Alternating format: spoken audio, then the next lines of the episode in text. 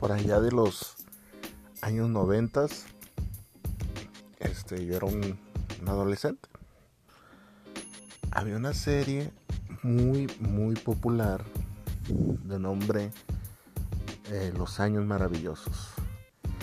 Y pues para ti que me estás oyendo, a lo mejor este, no conoces esa serie porque pues ya es una serie de 20 años atrás, veintitantos, cual 20, ¿verdad? Y pues no te, no te puede sonar este tan familiar. Te voy a contar así sin entrar en tanto detalle de qué se trataba. La serie trataba sobre un chavo de secundaria que le pasaban distintas cosas, cambios en, su vida de, de, adolescente a adulto y, y así está muy, muy, muy padre. Yo la verdad vi todos los capítulos. Pero una, una capítulo que se me quedó muy, muy, muy grabado. Y se refería a un, a un este, a unas lecciones de piano que él iba a tomar. Rezongaba y no, no le gustaba ir a tomar esas, esas lecciones de piano. Pero iba, porque su papá las, las pagaba. Entonces este, iba a haber un recital, un recital de piano y la, maestra, una señora ya viejita, le, decía, oye, este, entra al, recital de piano, este, tocas bien. Entonces, pues, él, no se la creía porque no tocaba muy bien. En la misma clase había otro que tocaba bastante bien, otro niño. Este se llamaba Roland Hertzmüller o algo así se llamaba el niño, no se me olvida el nombre. Entonces Kevin y Roland Herschmüller pues no se caían porque Roland era muy muy antipático, era muy presumido. Entonces, este pues ya tiras y tirones, la maestra le dice que ensaye y él empieza a ensayar. Entonces ensaya y ensaya. Se propone entrar a ese recital y ensaya y ensaya y ensaya. Y deja a la maestra y dice, wow, o sea, no, wow, wow. O sea, pues le gustó como tocó. Entonces, resulta que él vio que, su, evolución y, el trabajo que había venido haciendo dio sus frutos, ¿verdad? Él en, algún momento del episodio se sintió capaz de, de competirle a Roland Helsmüller. Entonces, bueno, eso es lo que te dan a entender. Entonces, previo al, al recital, pues resulta que había un ensayo. Ahí van al ensayo. Entonces se encuentran ahí y previo a que, que fuera a pasar Kevin, Kevin Arnold al, al turno del piano, me pregunta, hola Roland, ¿qué vas a tocar? Y ambos iban a tocar la misma canción. Entonces él se saca de onda, dice, ¿cómo vas a tocar mi canción? Porque obviamente él se sentía que lo iba a superar fácilmente. Entonces, este, eso hace como que, su, confianza empieza a mermar. Entonces la maestra explica, eh, como a modo de ensayo, dice, les voy a enseñar cómo dos personas pueden tocar la misma canción pero transmitir un sentimiento diferente. Entonces ya Kevin, destrozado, va al piano y, se empieza a equivocar, se desconcentra y, y hace una interpretación horrorosa. Horrorosa. Pasa el tiempo, los días, y llega el día del, del recital. Y este Kevin decide no ir no ir a presentarse al recital. Entonces, este, pero aquella curiosidad no lo dejaba. Y va con su bicicleta y, va fuera de la señora que le enseña a tocar el piano. Entonces se ve una luz. es lo que más recuerdo de ese, de ese episodio. Se ve una luz y se ve gente y, están tocando el piano, todos felices. Entonces él dice en una parte del episodio que recuerda esa ventana, como, como irradiaba luz, pero él se sentía en la calle con una oscuridad tremenda, ¿verdad? Entonces hasta ahora pues este ya se acabó te dije muchos spoilers. por si, si, quisieras ir a ver el, capítulo de los años maravillosos. No, lo, lo hago toda esta reseña para contarte algo. ¿Cuántas veces, cuántas y cuántas veces tú has tenido el talento para algo y lo has desaprovechado? ¿Cuántas veces tu flojera no te ha dejado hacer un montón de cosas? O sea, la vida está llena de, talentos este, perdidos. Yo creo que no, no sé qué onda con, con, con la humanidad. O sea, todos vamos hablando de lo que pudimos ser o de, lo bueno que éramos en algo y, pues no, no lo intentamos o, o simple y sencillamente se lo atribuimos a la suerte. Este, no, la suerte, este, no, no, pues no, es que la verdad yo, yo siempre quise, pero, pero, no, no, no, es que las oportunidades, es que, no, es que en aquel entonces estaba bien lejos, no, es que si hubiera sabido esto antes, no, no, o sea, pues, excusas vamos a, tenemos la facilidad para inventar un montón de excusas, pero para buscar soluciones, la verdad, casi nunca, ¿verdad? O sea, primero nos aventamos 50 excusas antes de tener una solución validera. Entonces, ¿cuántas veces te ha pasado a ti eso? Que eres bueno para algo y, pues desaprovechas ese, ese talento, ¿verdad? O a veces, ¿cuántas personas sé que tienen el talento y simple y sencillamente pues por, por flojos, por flojos no este, no, no hace nada, se quedan ahí con su talento y todo y no, no lo saben explotar. Entonces, este, yo aquí te vengo a decir algo bien importante. La verdad, las personas que tienen talento es un grupo muy, muy reducido demasiado reducido. O sea, personas que realmente tienen el talento para algo, es un grupo bien reducido. Y ojo, eh, el hecho de que tengas el talento para algo no significa que puedas llegar a ser alguien, alguien o, alguien importante, porque tú crees que tienes talento. Y digo crees porque a veces creemos que tenemos talentazos y resulta que esos talentos nomás están en nuestra mente. Nomás a nosotros nos gustan las, las cosas que hacemos. Entonces no siempre se, tiene un talento innato. Es muy, muy raro. O sea, yo creo que uno de cada diez, y ni a no, no. sé estadísticas. Pero está muy, muy, muy raro pues que, haya talentos. Entonces, eh, puede que, que tal vez tú tengas virtudes para realizar algún trabajo o, algo, pero talento como tal, o sea, talento fuera de serie, pues está muy difícil. Muy difícil. Yo creo que es, este más viable que te esfuerces al día a día y te, y te vayan saliendo las cosas, aprendas de error y acierto y así es como, como te vayan a salir las cosas. Entonces, eh, no te desanimes si de pronto ves a alguien que le sale mejor las cosas que tú. Déjate de esas mamadas, como decimos acá en México. Envidias y, y a fulanito le sale mejor y, y no, no, no, o sea, toda esa mala vibra hay que encamínala a tu cocina, a tu restaurante, a tu proyecto, a tu empresa que estás emprendiendo. En lugar de, envidiar a alguien de, de ay, ¿cómo, cómo le cómo le está haciendo y yo no puedo y no, si puedes, ¿cómo no? Claro que sí puedes. Obviamente no te, no te va a llevar el mismo camino, cada quien tiene su camino. Si esa persona a la que tú estás viendo cómo lleva su proceso, pues él está llevando un proceso, tú puedes llevar un proceso diferente, no necesariamente tienes que hacer el mismo proceso. No necesariamente te van a salir las cosas igual de bien. No, o sea, traemos una mentalidad, una mentalidad de, de competencia bizarra, fea. O sea, queremos, queremos ser los mejores, pero, pero para que se, para burlarnos de, y para ver que uno es chingón y el otro no está. No, no, no, no. Tenemos una mentalidad bien, bien fea, ¿eh? La verdad, yo estoy en, varios grupos de cocina. Este, y en la cocina se da muchísimo eso.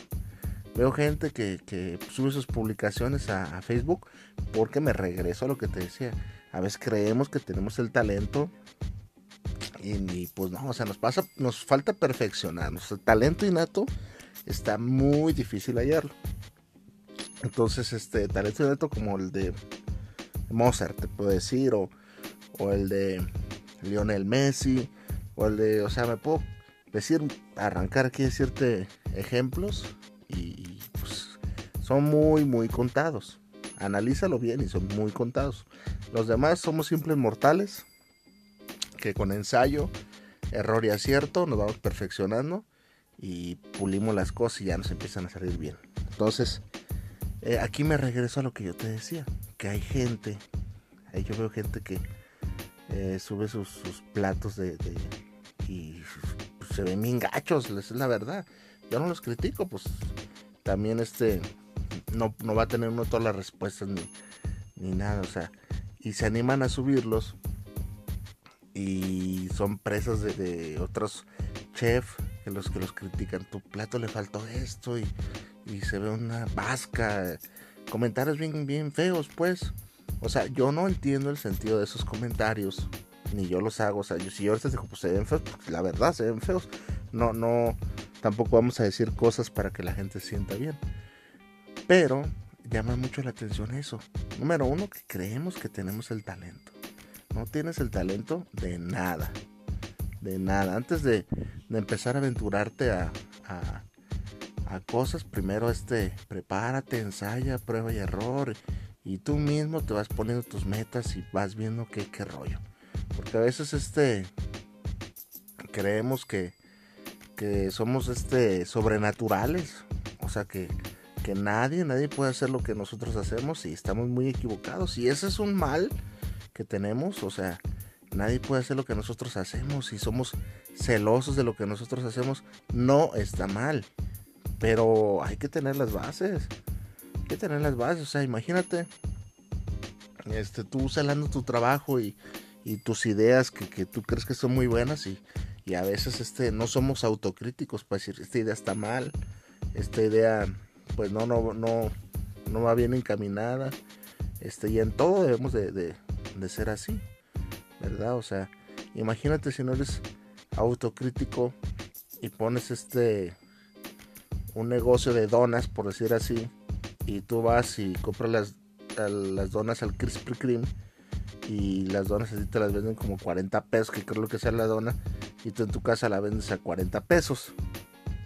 Y tú te crees el magnate de los negocios, o sea, pues, pues y te presumes y vas a decir, no, pues es que tuve la visión de, vender estas donas por mi casa.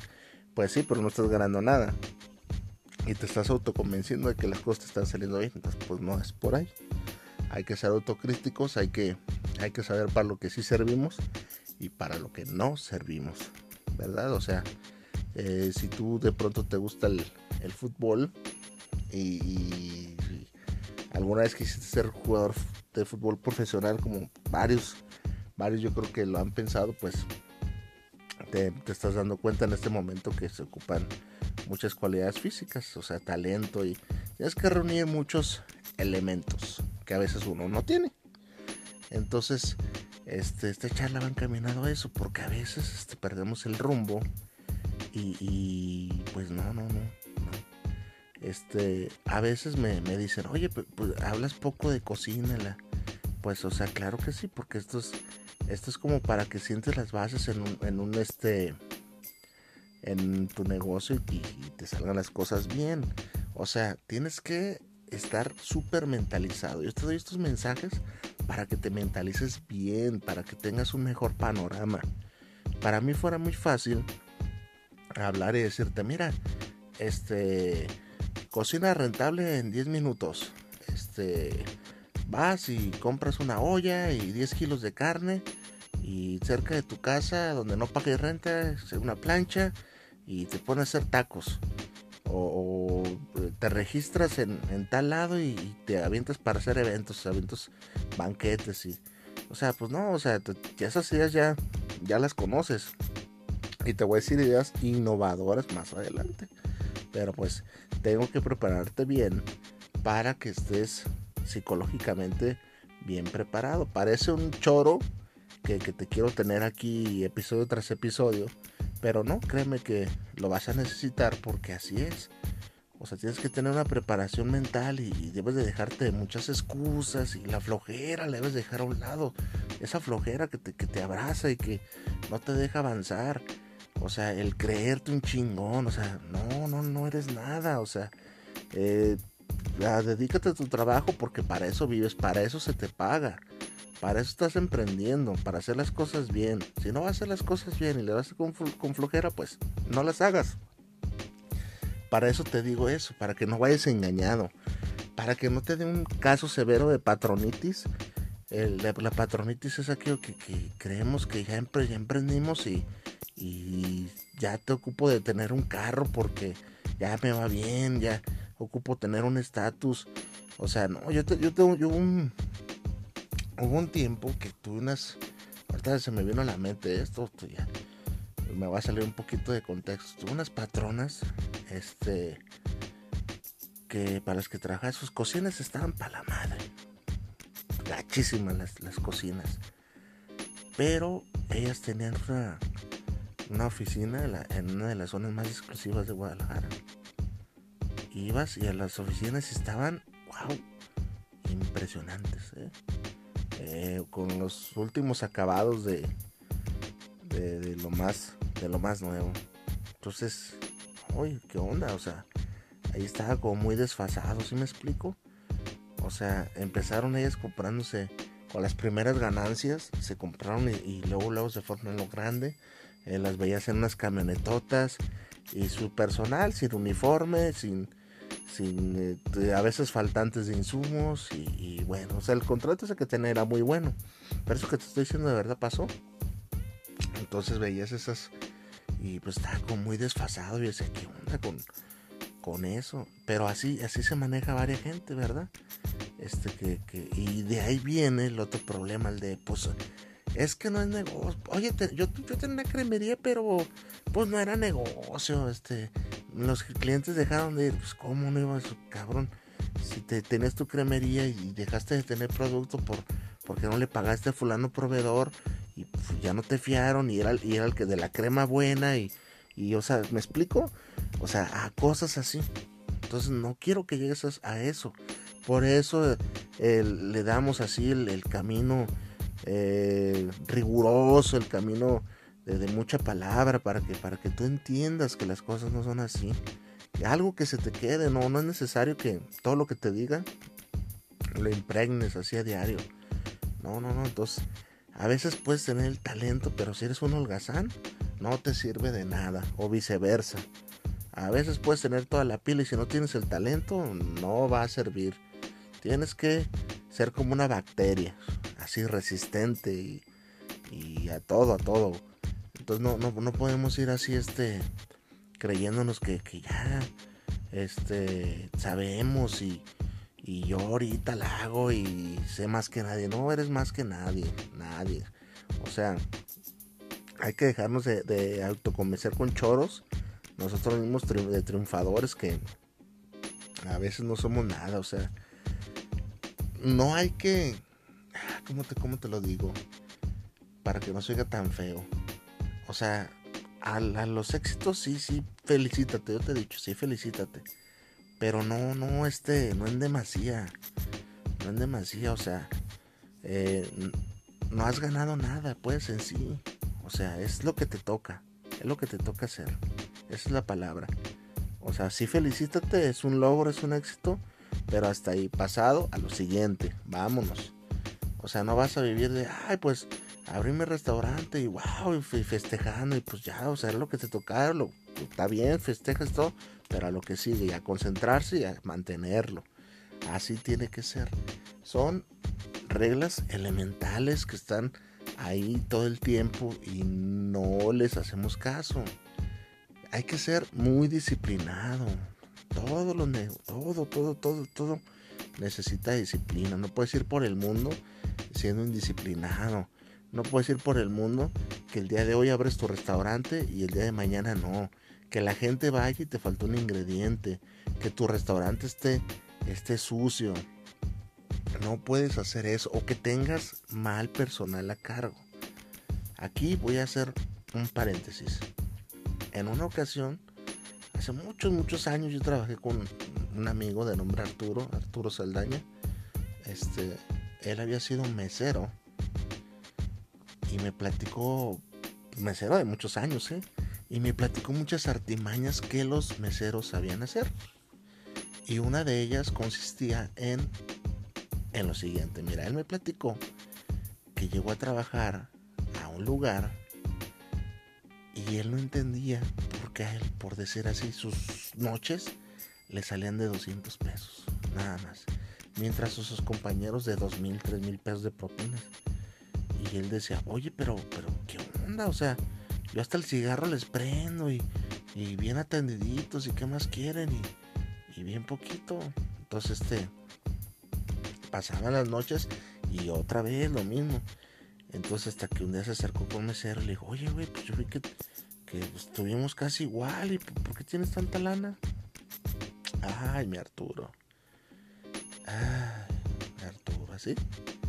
Entonces se propuso, se propuso a, develarle los secretos de la mesería. Que ahorita te voy a compartir para cuando vayas a algún lugar te pongas abusado. Un saludo para mi compa Arturo Saldaña, por cierto, que ahorita anda de inspector allá por la zona centro de Guadalajara, en México. Entonces, a él le platicaron que la tranza consistía en lo siguiente. Si tuvieras un cliente medio entrado en copas, este cliente, por decir así, te da un billete de 500 pesos. O si estás en Estados Unidos, 100 dólares, tú ahí pon la cantidad, una cantidad fuerte. Entonces te dan la charolita, la agarras, la llevas y tú regresas esa charolita, pero con una parte significativa nada más el cambio. El papel de la cuenta y arriba el billete, por decir así. Entonces él me platicaba que la mayoría de los clientes agarraba el billete y se iban nada más. Ya, pedos y, ya con una morra y no, qué sé yo. Entonces, pocas veces se le fue pescado. Entonces yo le, yo le dije, oye, ¿qué pasaba si de pronto el cliente se da cuenta que le estabas dando menos cambio? Y, te la hacía de, de pedo, de emoción. Entonces me dice, nunca ha sucedido, ¿eh? Nunca me sucedió, dice. Pero si se regresaban, el truco consistía en que debajo de la hoja de la cuenta estaba el resto del cambio. Y, ya quitabas la hojita y no, está, mira. Y ya, órale. Entonces, esa enseñanza se me quedó bien grabada.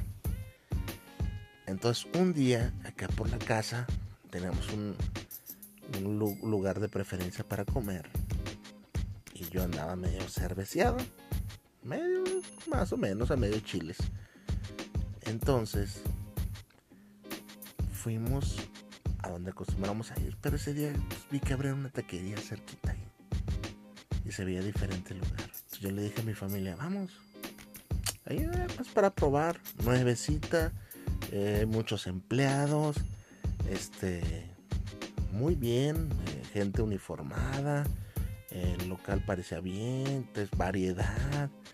Entonces, ahorita te voy a, te voy a decir cinco puntos clave luego, luego detonaron ahí lo que posteriormente le sucedió a ese local.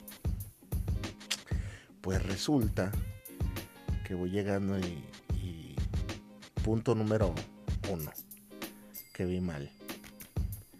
Había dos vitroleros, dos vitroleros de agua. Vitrolero es como un recipiente para los que mm, por allá no saben de pronto, eh, de agua fresca, agua de sabor.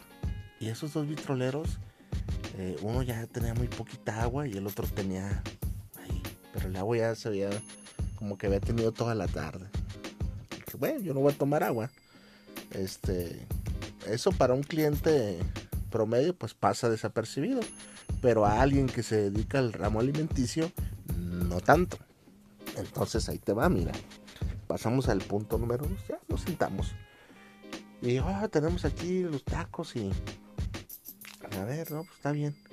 ¿De qué? ¿De qué? Pues ya le pregunté a mi esposa, a mi hija, iba a mi madre y ya. Eh, ¿Tienes? Nos dejan la carta. ¿Tienes estos tacos? No, esos ya no tenemos. Pero tenemos de esos. Pues bueno.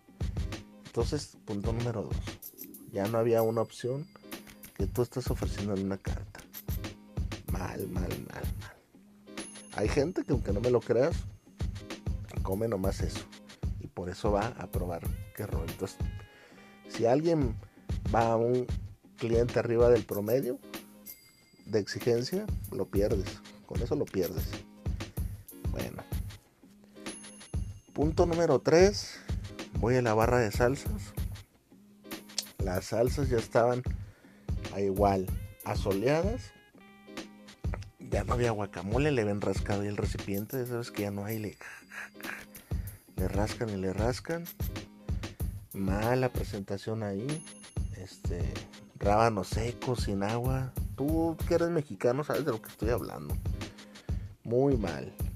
Otro punto número 3. Que es parecido al, al del agua que te dije. Pero la gota que rebasó el vaso fue cuando a la hora de pagar. Yo saco un billete que... ¿Cuánto es? Ah, ahorita le hago la cuenta, dice chavo. Eh, está bien. Y ya, pues, entonces trae un billete de, de, 500 y va y lo agarra y lo lleva y, no sé, o sea, ni siquiera comemos mucho y me estaba cobrando una, una cantidad como de 300 pesos.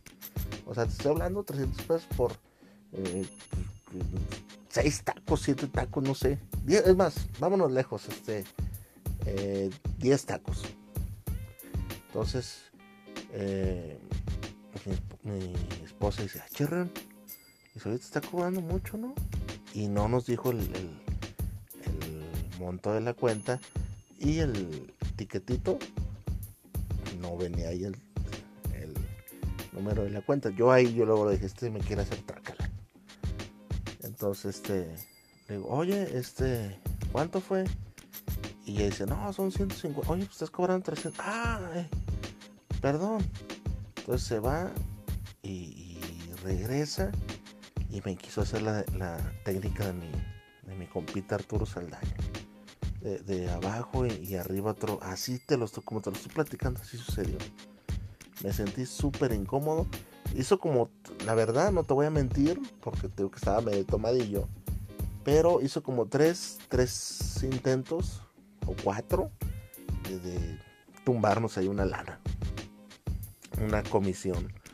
Entonces, mal, mal, mal. Entonces yo saliendo de ahí, los tacos estaban regulares, pero yo salí de ahí y de ahí me viene la idea de hacer esto, de hacer críticas constructivas dije, el dueño de este local no sabe lo que sus empleados están haciendo. El dueño de este local se va a ir a la mierda en dos meses. Porque, o sea, un chorro de más. Ah, por cierto, también andan cociendo ahí menudo porque el otro iban a vender menudo. Un desmadre. Un desmadre. Entonces, dije, el dueño de este local se va a ir a la mierda porque no está aquí revisando. Sus empleados están haciendo malas prácticas y lejos de brindar una mala atención, fingen la buena atención, pero pues imagínate, no sabes a veces a quién te vas a encontrar. Entonces, a veces esa gente del dueño de ese puesto no tenía el talento para dedicarse al giro alimenticio, pero sí tenía la oportunidad, ¿verdad? O sea, ahí le faltó una cosa con la otra, por eso te digo, tienes de tener todo bien equilibrado, talento, visión, este, estar a todas al 100, porque es muy difícil. Ya este segmento se largó demasiado, lo acreditaba, lo acreditaba como no. Y pues por aquí vamos a andar. Espero y por ahí este algo les, les sirva este segmento. Y ánimo, por acá vamos a andar. Cuídense y la vida nunca te regala nada. Así que a chingarle.